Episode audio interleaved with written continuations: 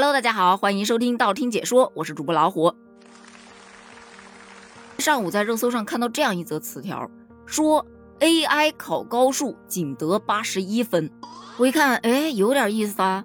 按常理来说，电脑计算它不是比人计算的应该要准确率更高一些吗？怎么考出来的分数跟我也差不了多少呢？结果发现。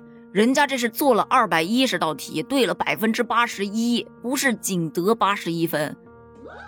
就吐槽一下呀，现在的新闻标题都这么不严谨的吗？说真的，我是觉得有百分之八十一的正确率相当的厉害了。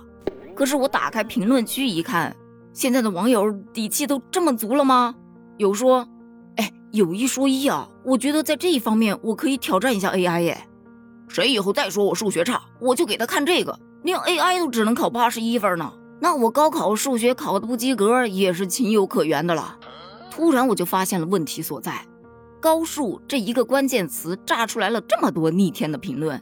要知道，高数不等于高考数学，它是高等数学。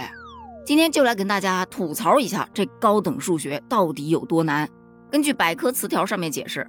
高等数学是基础学科的名称，是指相对于初等数学和中等数学而言，数学的对象以及方法较为繁琐的一部分。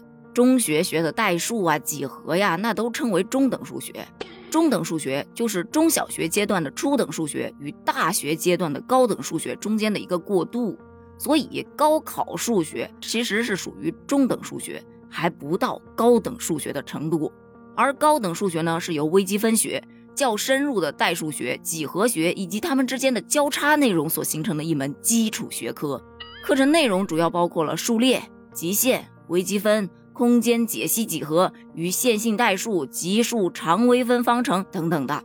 在大学当中广为流传的有这么一个段子，就说大学里有一棵树，它的名字叫高数。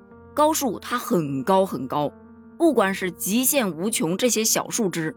还是微分现代这些大树枝都挂满了人，这就是因为高数是大学最容易挂的一个学科了。也有人说，大学生对高数是有一种与生俱来的恐惧。就如果说美好的大学生活中存在噩梦的话，那一定就是高数。如果说大学生总要经历那么一次毒打的话，那么还是高数。如果说世界上有什么比女生的心思还难分析的话，那么一定是高数。既然大家这么恐惧高数，那高数到底难在哪儿呢？那打个比方啊，我们以前学的数学可能就是常量与匀变量，就相当于一辆车你匀速的往前开，开它个三个小时，哎，开了多远？但是高等数学它研究的是非匀变量啊，因为在咱们日常生活中，它也不是说汽车是均匀速度往前开的，它也会有快有慢，对吧？另外，它还有一个固有的特点，那就是高度的抽象性，常常就抽象的让人难以理解。比方说，我们经常使用的数字一二三四五六七八，非常熟悉，对吧？但是就其自然数本身而言，它就是不存在的呀。它只是数学家为了完成计算而规定的一些数学符号，但它又不完全是单纯的一些符号而已，主要是从现实生活中具体事件中抽象出来的。还有，在我们数学当中经常用到的直线，它也是从现实生活中抽象出来的一些几何元素。就现实生活中其实是不存在数学定义上所说的直线的。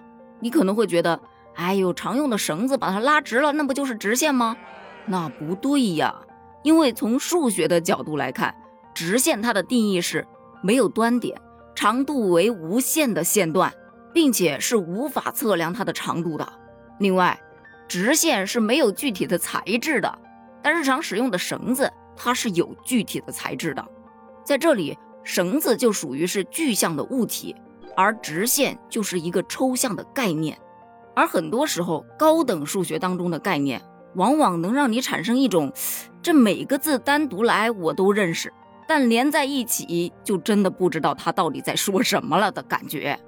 高等数学还有一个特点。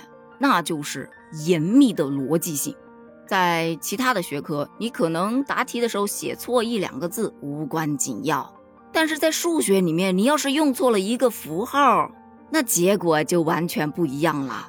所以在数学的世界里，错了就是错了，它没有什么灰色地带，一切不是黑的就是白的，不是对的就是错的。无论是概念表达还是判断推理，都要运用逻辑的规则，遵循思维的规律。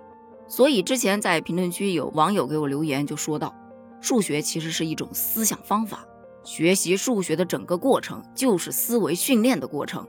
那你要是说这高数这么难，那不学行不行呢？哎，其实啊，就像数学家克莱因说过的，一个时代的主要特征与该时代的数学活动密切相关。数学真的影响着各个领域的科学技术的发展，而在大学，大部分的专业其实都有高等数学。那如果说为了逃避高等数学去放弃一个你心仪的好的专业，这好像不太划算，对吧？希望对于广大的高考学子来说，高考不要成为你数学生涯的巅峰啊！毕竟等你上了大学，还有个更烧脑的高等数学在向你招手呢。那对于高数，你又有什么样的看法呢？欢迎在评论区留言哦，咱们评论区见，拜拜。